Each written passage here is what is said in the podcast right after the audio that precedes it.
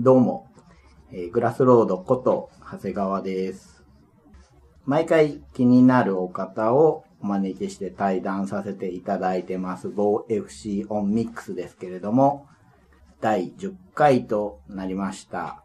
今回のゲストは、えー、77シュピーレのヨギです。よろしくお願いします。はい。ヨギさん、よろしくお願いしおます。願いします。はい。そんな緊張しなくて はい。いいんですけど。Bye.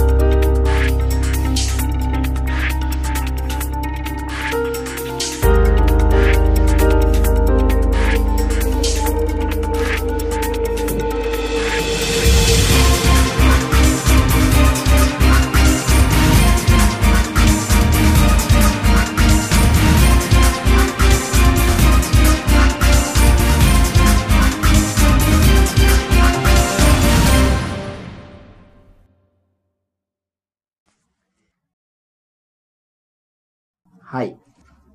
今回のゲスト、ヨギ真一さんですけれども、77シュピーレですよね。そうです。これ結構読めない人いるんじゃないですかね。そうですね。つけるのちょっと失敗したなって思いはあります。ヨギさん一人サークルじゃないですよね。そうです。私とはい。代表の黒さんのあ、二人がメインメンバーですね。黒さんの方が代表なんです。そうです。で、あと一へ人ー、あの、ブースを手伝ってくれたりとか、はいはいよくテストに参加してくれる人が一人いて、あまあ大体三人っていう感じあですね。そうなんですね。で、中の分担としては、私はゲームデザイン担当で、はい。それ以外を黒さんがやってるという。アートとか雑務とか。そうですね。うんうんうんお互いその意見を言ったりはしますけれども、はい例えばゲームのルールに関しては、うん私が最終的な決定権を持ってますし、それ以外のあの、お金のことだったりとか、、はいい。くつ作るかとか、そういうはいプロデューサー的な部分は、全部黒さんが決定権を持ってる。なるほど。でも黒さんもルール作ったりしますよね。しますペアーズ使ったゲームのルールの考案はい。ですよね。賞を出ました。そうですよね。はい。はい。という3人のサークル。で、えー作品数が3作はい。ですかね。77シュピーレとしては3作。そうです。ヨギさんとしては、では、えー、鳥さんとの共作を含めると、4作になります。あ、そうなんですか、はい他ではやってないんですか？やってないです。あ、そうですね。はい。コンテストに出したりとかそういうのもしてない？えー、知ってないですあね。、そうなんですね。なるほど。えヨギさん、アナログゲーム始めたのはいつ頃になるんですか？えー、小学生ぐらい。あの、トランプとかオセロとか、まあ普通ですけど、スゴロクとか、将棋とか、うんあと、やりはしませんでしたけど、囲碁もあったりとか、うんうん。ゲームブックが出てたら遊ぶとか。え、ゲームブックってどこら辺のだろう？国産のやつですか？あ海外の。あの、国産、例えばルパン三世とか、うんうんうん。あの辺の時に学校で流行ってた。ドルアーガノと、あありましたね三部作みたいな3冊出てるんですよね、あれ確かね。そうでしたかね。とても懐かしい？うーん、じゃあ、いわゆるユーロゲーム、ドイツゲームに出会うのはいつ頃なんですか？多分、その、小学中学ぐらいに図書館ではい。ヨーロッパとかアメリカの面白そうな大人向けのボードゲームがあるっていうのを知るんですよ。うんうん。本で。あの、松田道弘遊びの本、ボードゲームっていう、ちくま書房が出してる本とか、はい。あとは光栄が出してるザ・ゲームカタログ90、はい。90年っていう意味ですけど、うんうんこの辺の図書館で見つけて、世の中にはこんな面白そうなゲームがあるのかという情報は入っていましたね。これちょっと、さっき見させてもらったんですけど、特にザ・ゲームカタログの方は、すごいですね。知らないゲームいっぱいありますね。そうなんですよね。それこそアクワイアとか、マエストロとか、ウサギとハリネズミとか、そういうのもあるんですけど、こんなのあるんだみたいなのもいっぱいありつつ、デジタルゲームも載ってますよね。これやっぱ光栄だからだとはい。思うんもうですけど。ゲーム全部載せてる感じですね。うんうんうん。で、これ監修が？草場さんなんでしょう監修のその筆頭に挙げられてるのが草場さんなんですね。何人かいらっしゃるんですね。はい。へえ。いいなあこういう本。これ、これじゃあ当時手に入れたももののではないです。あ、最近手に入れたあの、図書館でしか見れなくって、はいはいこう時々借りてはまた返すっていうのを繰り返していて、なるほど。で、そういえば、あの、このオンミックスで聞かれるかもしれないなと思って、どんな本だったかなと思って、はいこの松田道弘さんの本は図書館で借りてきて、はいはい。で、ザ・ゲームカタログの方は何年か前に、はい。あの、ゲームマーケットで売ってる方がいて、あ、そうなんだ。はい。ゲームまで買ったんですぜひ欲しいって言って、はい、買いました。まあでも本当に古いゲームがいっぱい載っていて、これを読んで、実際でも遊んだわけではないんですね。その時はか遊べなかったですね。うんただ、ボードゲームの本には、うん。アクアイアがかなり詳細にルールが載ってたので、はいはいはい。あの、厚紙を切って、折り紙貼ったりして、はい。自分で作って、うんうんうんだけど遊ぶ人はいないっていう、そういうことをしてました。じゃあもうすごくやりたかったんですねやりたかったですで実ね。際遊べるのはいつぐらいになったらなんですか？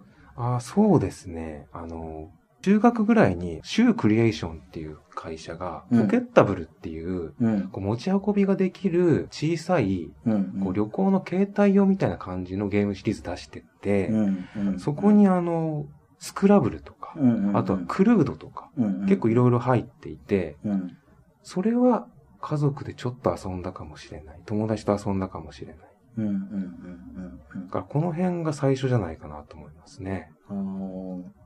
最近のドイツゲーム出会うのはいつぐらいなんですか？プレイするようになるのは。それはもうかなり時間が経って、社会人になった頃にうん。トライソフト版カタンを通販で あの、手に入れてますね。ボイフシオンミックスだとよく出てくる。おなじみのトライソフトっていう。そうですよね。それだけ、あのカタンは影響があったってことですよね。そうですね。うん何で知ったのかちょっと思い出せないんですけど、これは買わなきゃいけないと思って、通販なんかめったにしないのにうんうん。手に入れて遊びましたね。他には、あ、あとその、ちょっと戻るんですけど、はい高校の時に、はいあの、エリック・ソロモンのシグマファイルを高校の部室で遊んでまして、あ、やった、それはやったんです。これやりました。うーん。ただ、今のユーロっていうゲームから考えるとちょっと違うかもしれないですけど、大まかにはそんな感じ。シグマファイルって、いつぐらいのゲームなんですかね？名前は聞くけど。かなり古いですね。やったことはまあ、あのなシドサクソンとかと同じぐらいの時代のものだと思いますのエリでッ、ク・ソロエリック・ソロモン。さんの。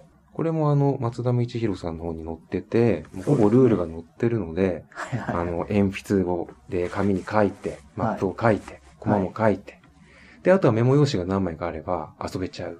うーん。何系のゲームなんですか？今、ジャンル分けいくつかされますけど。ブラフとか推理とかですかね。へこう、誰でも自由に、そのスパイたちを動かすことができるんですよ。ー。うんうんで、暗殺をしたりなんかして、うん。うんお金を積んだりして。で、行動が勝ち合ったらよりお金を積んでる人の言うことを聞くみたいな。で、機密文書を自分の都市に持ち帰るっていうようなゲームだったと思います。結構自分で用意してやるんじゃね、エネルギー使いますかね、それだけで。それがやっぱり、あの、マップが簡単なので、あの、すぐできます。あ、そうなんですね。なるほど。流行りました。しばらく遊んでましたね。あーそうなりますよね。他に物がないっていうのもあるんだけど。そうですね。僕も高校の時にナポレオンが流行りましたね。で、しばらくやりましたね。そういう感じになりますよね。なりますね。うん。今話しながらちょっとシグマファイル見つけたんですけど、いつのゲームって書いてないですよね。ああ。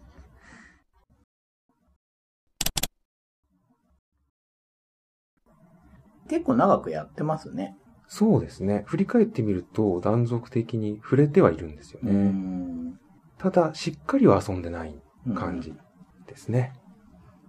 で、えー実際自分で作り始めるわけじゃないですか。はい。まあ、どんなものを今まで作ってきたかっていうのをざーっと時系列で話していこうかなと思うんですけれども、はい。まずゲームマーケット2012春。これが初参加ですよね。はい、そうです。はい。東京都立産業貿易センター大東館。浅草ってみんなが言うやつですよね。はい、懐かしいですね。懐かしいですね。参加者約4200人、新作134タイトル。でこの時に出てるゲームがですね、えーラブレターが出てます。うん。金井製作所さんの。あと、マチコロもここで出てます。グランディングさんですね。あと、トレインズ、おかずブランドさん。ああ、いらっしゃいました。で、アンモナイト、骨折ゲームズさん。はい。これ、幻ですよね。覚えてます。はい。骨折ゲームズさん再販しないし、出す数も少ないから、ほんと幻化するんですけど、やったことありまありますす。はい。これ、いいですよね。うんさすがだと思いましたう。ん。はい。あとですね、まあちょっと手前味噌なんですけど、セブンスナイトがですね。そうですね。そうですね。多分私もこの時、セブンスナイトで、はい。長谷川鳥っていう名前を認識してたんじゃないかと思いますね。はい。で、この時、小木さんが出されているのが、ファラオの帰還ということで、2人から4人、20分から40分、10歳以上、1500円で、えこれがゲームマーケット2012年春新作評価アンケートで3位。3位ですね。いや、ありがたいですね。僕逆にこれで、ヨギさん認識しましたよ。おおまあどういうゲームかというと、普通セリゲーっていうとお金を出し合って物を取るんですけど、お金の代わりに人員を差し出すと。はい。はい。それでまあ、人員で人員を取ったりもするんですけれども、基本的にはお金とかね、宝物を取っていくと。で、使われた人員。まあこれ調査隊ですよね。そうですね。はい。隊員は、えー呪われて使用不可能になると。はい。エジプトの財宝なので。はい。でも、ファラオのカードを出すことによって、呪いが解けて自分の手札に戻ってくるはい。っていう仕組みですよね。はいで、その時に、他の人のカードも入ってくる可能性がある。要は使われたカードがプールされてるから、ってことですよね。すはい最初は同じカードセットで始めるんだけど、はい。だんだんそこでズレが起きるっていう仕組みですよね。はい。だからまあ自分の手番だと前のプレイヤーより多い人員を出す。まあはこれはよくある競りい。、そうですねまあ。基本というか。はい。で、それ以外にできることが、その呪われた人たちを回収するというか、自分のものに戻すファラオパスっていう。そうですね。行動としてはパスなんですよね。でもアクションがついてるっていうはいことですよね。。はい。で、もう一個のパスがホルスパスって言って、次のラウンドの先手番を取るはい、っていう。タイプですよね。当時も、これは面白いの出てきたぞってなってたと思うんですけど、これ2版が出てるんですよね。そうです初版と2版でルールちょっと変えてるんですよね。変えましたはい。初版だとその、終盤でうん。消化試合のようになってしまうことがあるんですよ。あそこはやっぱり直した方がいいとあ。考えを改めてう、ん。少し変えたうんものですね。1年後ぐらいでしたか。ええー、それぐらいで出しています。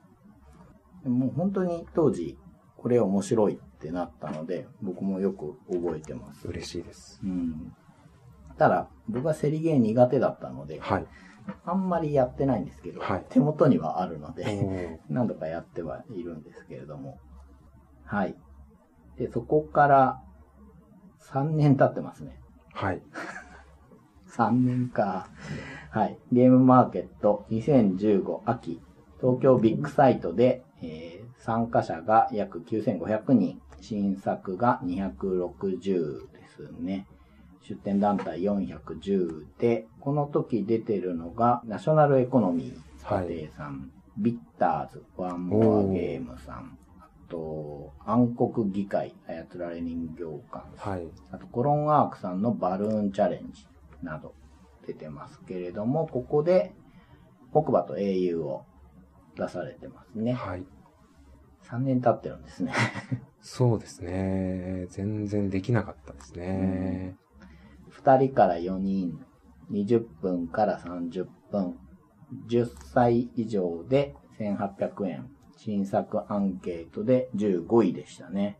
うん。はい。で、これは、えー私が アートを担当させてもらってるんですけれども、まあトロイの木馬がモチーフで、そうですね。えー数比べと陣取りですかね。はい、そうです。で、カード配置ですかね。はい。のゲームで、置かれたカードに書かれてる自分の数字を合計して、一番大きい数字になった人が、えーその列の電カード、取り出カードをもらっていって、その合計数を競い合うっていう感じですけど、はい。うん。これね、自分でアート関わってるっていうのは抜きにして、すごくよくできてるなぁと思ってて、ありがとうございます。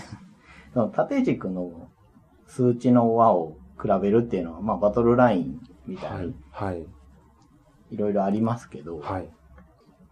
領域ボーナスっていう縦横隣接したカードの枚数が一番多い人にボーナスが入るじゃないですか。はい。あそこの仕組みと、英雄ルールっていう、あの、英雄っていう呼ばれる1のカードはい。が自分のカードを強くするんですけど、それが斜め隣接のカードしか強くしてくれないんですよね。そうですねだからさっき言った領域ボーナスと反してるというか、はい。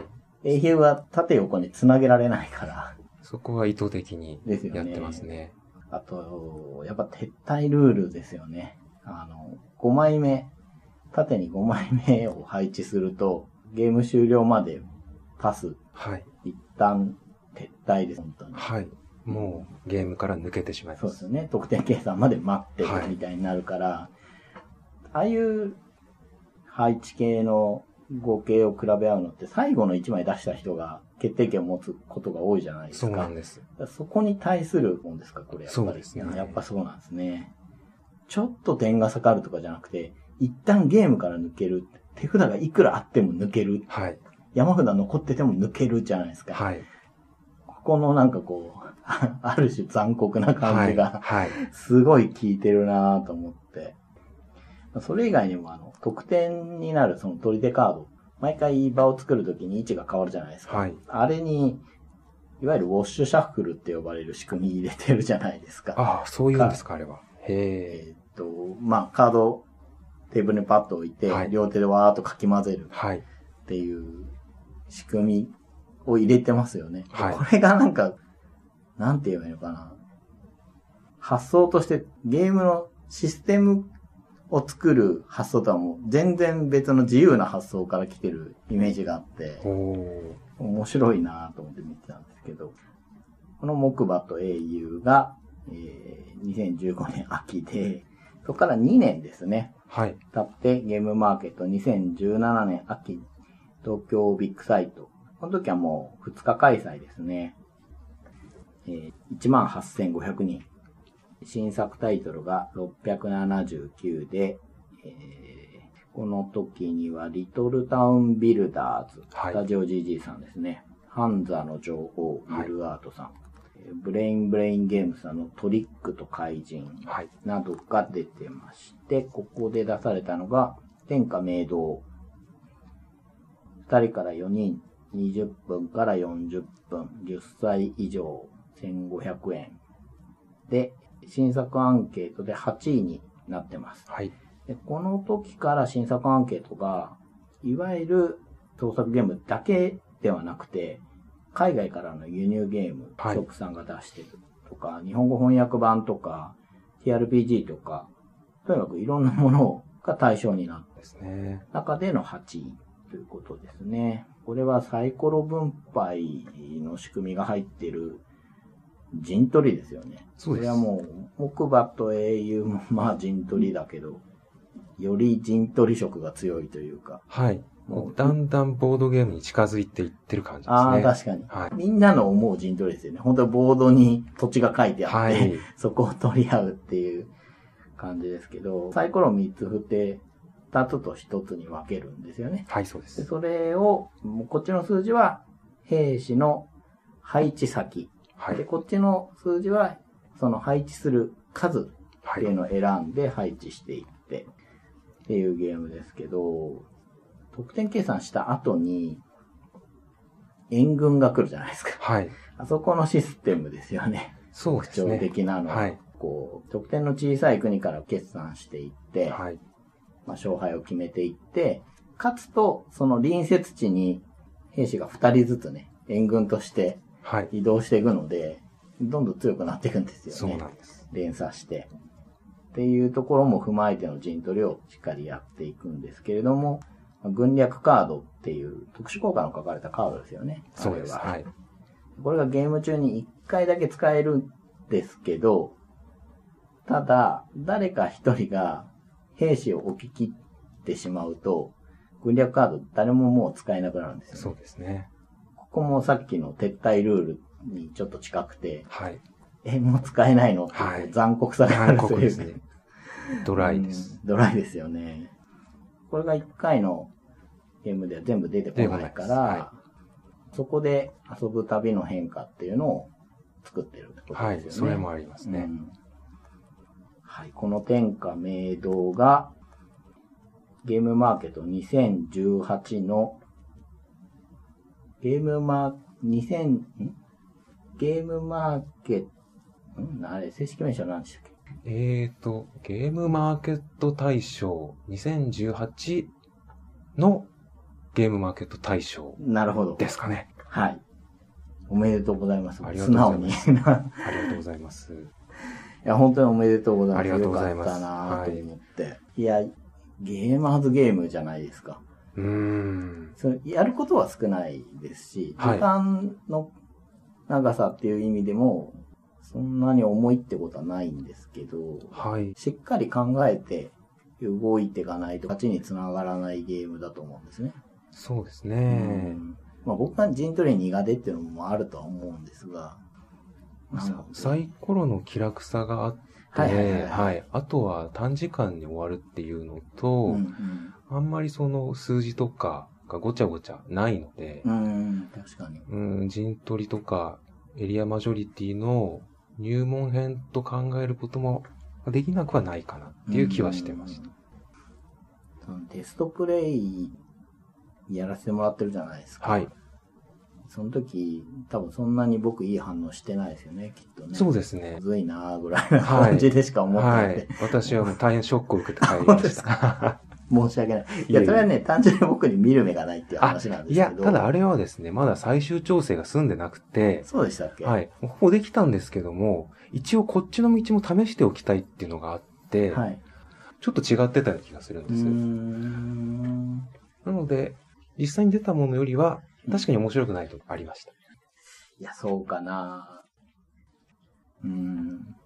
とはいえ、最終にかなり近かったですよね。そうですね。しっかり取っていかないと、やっぱ援軍での逆転性が、非常に強いですうね。ん、でもあれもちゃんと逆算できるじゃないですか。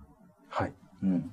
でそこのところがすごいなと思いつつ、今のゲームマーケットの中では難しい部類に入るのかなと思っていたので、はい。そういう意味で対象を取るのは難しいのかなと思っていたんです。ああ、なるほど。うん。で結局、ゲームマーケット対象の立ち位置っていうのが、正直未だによくわからないところがあるじゃないですか。うん。うん。なんですけど、あの、過去3回とかを見ている感じ、僕から見ると、過去3作に比べたら、うん。しっかり見ていくゲームだと思っているので、撮ってほしいなと思いつつ、しかもこれ、テスト版なんですか？いえ、あの、あれで本番です。あ、そうなんですか、はいなんか前、そのテストの時は、一旦出してみて、結果が良ければ、またどうするか考えるみたいな、ああ、はい。されてたじゃないですか。はい。コンポーネント今回は印刷とか回さないで、できる限り手作りでやって、みたいな話されてて、はい。うん。なんていうんですかね。プロトタイプだけれども、うん、プロトタイプ風の完成版という感じで、はい、作っておりました。うーん。だそこもね、やっぱり、最近は印刷がしっかりされていて、はいちゃんと箱に入っていて、っていうものが多いじゃないですか。はい。その中で、手作りの部分がすごく多い、コンポーネントのゲームが取れるっていうのは、システム派の人たちにとってはすごく勇気づけられるというか、ああ、本当ですねう。ん、面白ければいいんだっていうね、いや、ありがたいなと思いました。面白かったり、システムとしてのこう、新しさだったり、安定感、そういうものがあればいいんだなというか、まあ評価されるんだなっていうことですよね、あれ。う。うんん。うん。そういうふうに受け取ってる人も多いと思うんですよ。って言ったら、その、うん。まあ、ここはカットするかもしれないですけど、外見のいいものっていうのは、はい。販売数っていう意味での評価が返ってきやすいじゃないですか。そうですね。うん。ちなみに、ご自分では取れると思ってました？その、5作に入ったので、うん。可能性はあるんだなと思いあました。あただ、可能性はあるなって思ってるのと、実際に発表されたのは、全然違って、すごい驚きました。ー。いや驚きますよね。はい僕も、代理で、ダジャレいたんで、以前ね。はい。僕は人事ですよ。はっきり言って、システム作ってるわけじゃないから。はい。取ったらいいな、ぐらいで。のんきにしてましたけど、びっくりしましたね。う。うんん。あの見た目でっていうのはやっぱりうん。うん。自分で作っておきながら、あ本当にありがたいなと思いました。うん。本質的な部分を評価するんだぞっていう。表明でもあるわけなので、うんそこで拾っていただいたっていうのはうん。本当に嬉しいです。うん。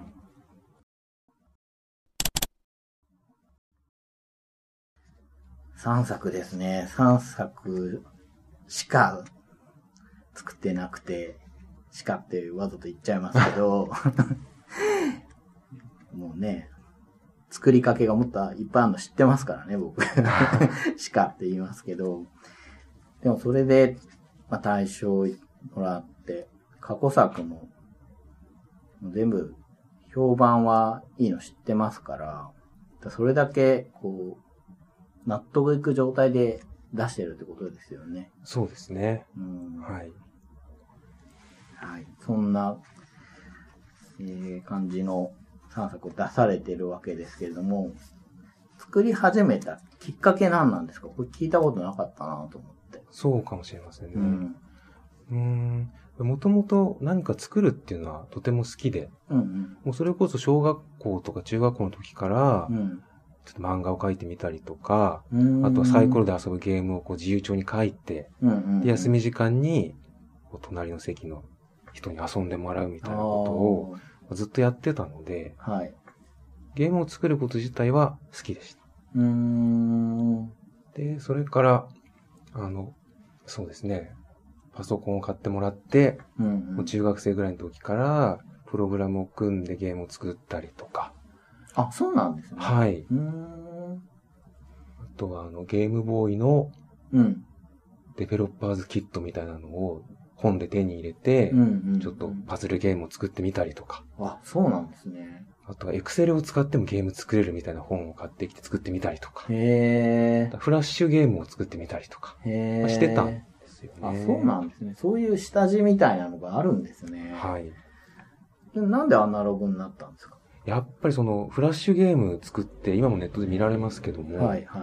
あの、私はルールとかシステムを作りたいんですよね。うんうんうんうんうん。こういうアイデア面白い、今までになかったんじゃないかっていうようなことをやりたいんですけど、うん。デジタルゲームは演出がとても大事だなっていうのに気づき、そうですよね。演出効果をつけたりするのに、うんものすごくセンスと努力と時。間が必要で、うん。これはしんどいなと思ったんですようんね。うんそこで、うん。はい、アナログゲームに来ました。確かに、その、音が出せない。基本的にはね。イグルーポップとか音ゲーもありますけど、はい。まあ、なくて、そうなると必然的に声も出ないし、はい曲もなくて、だまあ映像もないですよね。そうですね。エフェクトとかが大変だなと思いました。うんうんうん。そうなると、やっぱルールですよね。まあ、あと他にも理由はいくつかあって、はい。あの、小説を書いてみたこともあるんですよ。あ、そうなんですか。そしたらですね、やっぱり読み返すと恥ずかしいんですよね。なるほどね。うん。君はこういう女性が好みなのかいってこう思われそうで。ああ、はいはい。だけどゲームのルールを作るのは全然恥ずかしくなくて、自分のその、僕はこういうゲームがいいと思うよっていうのを、こうフルに出しても大丈夫。うーん面白いですね、その、ルールを、こういうのが好きなんだっていうのが、ルールを通じて伝わったとしても、はい。恥ずかしくないっていうのは、はい。言われてみればそうですけど、考えたことがない。それは。うーん。あとは、はい。国津屋先生は、はい。一体その、どういうふうにゲームを見てるのかなって。国津屋さんはどんなふうに見えてるのかなっていうのを知りたいっていう興味もあったんですよね。その時には、もういくつもゲームやっていてあ、、はい。ライナー国津や国津教授だったり、はい。他には誰が好きですか？あとはシドサクソンうんなんかが好きですね。わかりますね。ヨギさんのゲームに通じるところがあるというか、うん、そうかもしれません。すごく削ぎ落とされてますよね。なんか、うまく言えないですけど、フレーバーのためのルールってちょっとある時あるじゃないですか。はでそういうものがすごくないイメージがあって。そうですね。そこが一番感動したというか、うん衝撃を受けたところなので、やっぱりそこから抜けることはできないうん感じです。ね。なるほどね。国枝先生の視点っていうのはどうですか？やってみて。いやー、作り始めたその8年前とかはい。に比べると多少近づいてる気がしますけど、うん。まあ全然わかんないですね。あ、そもそも私あの、ロストシティ、はい。クニツィア作の二人用ゲームですけど、はい。を、そのカタンをはい。はいその時はピンとこなくて、はいで、しばらく経ってロストシティを買ってショックを受けたんですよね。あだから、本当にその、ドイツゲームとか、ユーロゲームとか言われているものの、うん。一番大きなインパクトを受けたのはここなんですよ。ロストシティ。はい。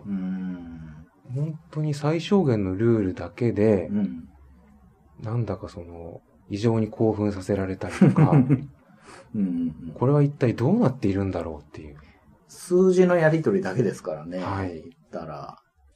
でもわかります。そうすごいなって思いますよね。そう語彙力がないですけど。あで、私はあの、TRPG とか、はいはいあとあの、マジック・ザ・ギャザリングのようなはいはい。トレーディングカードゲームもうん。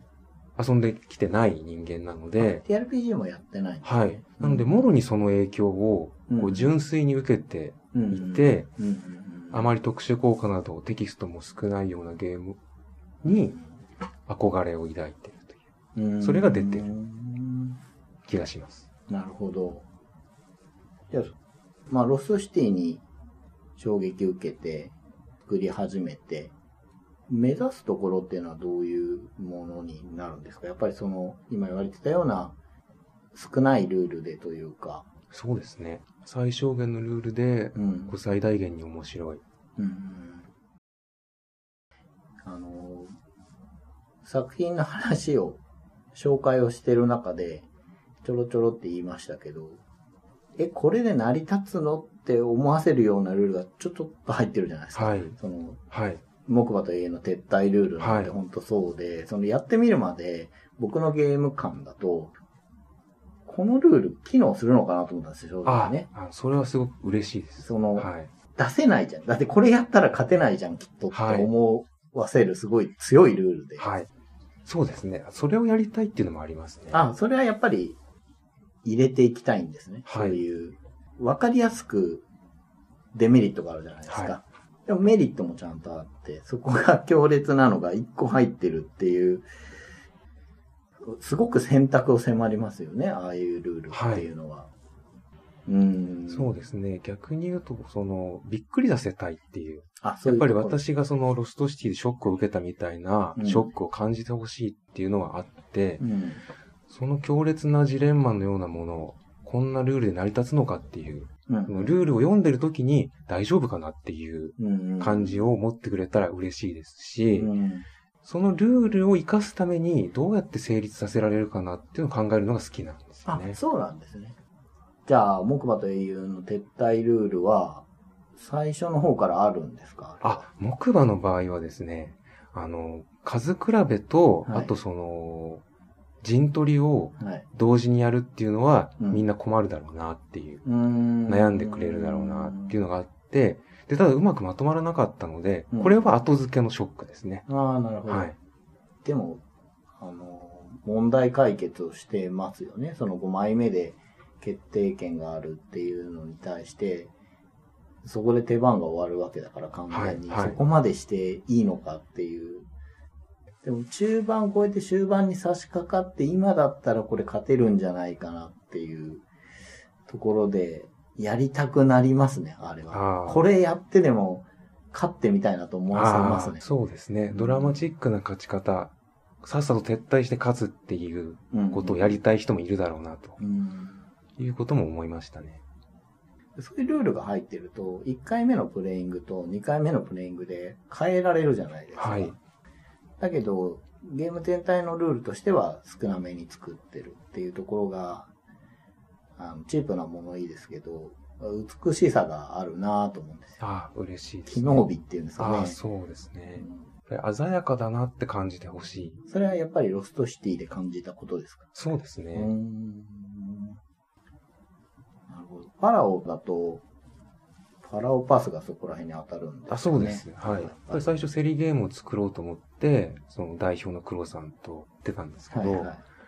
ふと、そのはい共通の捨て札のうん。落札に使ったカードをうん総取りできるってアクションがあったらどうなるんだろうかと思ったんですよ。う。それは非常に強烈でゲームを壊しそうなんですけど。壊しそうです。はい。うんただ、この暴れ馬みたいなゲームをなんとか手なずけたら、うんそれはすごく魅力的になるんじゃないかって思ったんですよね。ん。その、まあ、競りが苦手っていうのもあって、出た当時、正直あんまりピンときてなかったんですね。はい。で、えー去年ぐらいだから、5年ぐらい経ってはい。やったんですよ。ただ、これは強烈だなと思いましたね、そこのところ。やっぱり、そこが面白いと思ったし、あと、すごく欲が出るというか、はい。も、もっと増えてから、はい。パラオパスがしたいみたいな、その、ルールが、欲っていう、こう、感情をはい。作ってくるから、僕はそういうのがすごくゲームだなって思うんですよ、そこがわかります。はい。うん。その、卓の中だけの決まりで感情が動くっていうのが、僕は、あの、ゲームのすごく好きなところなんですね。卓外に求めるゲームもすごく多いですけど、ええぼ僕はどっちかというと卓内だけの、はい。今そこに座った4人がやってることだけに共通する決まり事で感情が動けば、その決められた時間の中では共通認識で話ができるじゃないですか。はいいや、そこでパスか、みたいな話ができるじゃないですか。そうですね。そこってもうなんかその、言ったら、本人が面白い人かどうかは関係ないじゃないですか。そこの等しさが好きで、だから5年経ってやって、やっとわかりました。やっとヨギさんに 追いつきました。そうでしたか。まあ、あの、人間、不労所得が好きだっていうのはありますよね。好きですね。溜まって溜まって、総取りとか。うんあと、天下明堂もこう連鎖的に。あれ、これこうすればもう全勝するんじゃないかっていうような瞬間があるかもしれないんですようね。ん、その時はやっぱりこう、ドーパミンが出るっていうか。出ますね。はいその、出過ぎたんですよ。言い訳っぽく言いますけど、あの、テストプレイの時に、はいその、どんどん負けていくんですよ。援軍によって、うちの、はい 軍が。はい。それで、ドーパミンが出るんですけど、それが多分、あの、本当に悪く取らないでくださいね。はい。あの、楽しいよりも、それを振り切って辛いには行くぐらいドーパミンが出たっていう話で、ただすごいなと思いましたね。あそこの部分、要は得点ゲーム、ゲーム終わった後に すごいドーパミンが出るわけでしょ。普通ゲーム中じゃないですか。そうですね。うんまあ、先読みしてればゲーム中も多分出てる。そうそう。それができる人たちにとっては、その、うん、まあ大体30分のゲームですかね。早い人はもう20分くらいでやっちゃうみたいですうんね。確かにそのぐらいになるかもしれない。の中で、濃密ですよね、相当。はい。この出された3作の中では一番ドライなんじゃないですか。ああ、そうですか、ね。でもまあ結局、そこの、スタート地点が台数分配ですからね。はい。そこで感情を逃がしてるというか、あそういい目が出なきゃ、はいそれはしょうがないんだからそうなんです。。はい。うんあれ、例えば共通のカードとかあって、自分で選びなさいだったらめちゃくちゃしんどいと思うんですよ、ね。そうなんです。最初はでも結構そっち寄りだったんであすよ、ね。そうなんですね。そういう風に、うん、そういう風なゲームでなおかつシンプルでまとまらないかなっていうのは思ってたんですけど、これ無理でしたね。いや、でも、天下明堂は、本当なんか言い訳がましいですけど、本当によく、っていうか他の2作もですけど、あの、すごくよくできてるなと思いましたね。嬉しいです。うん。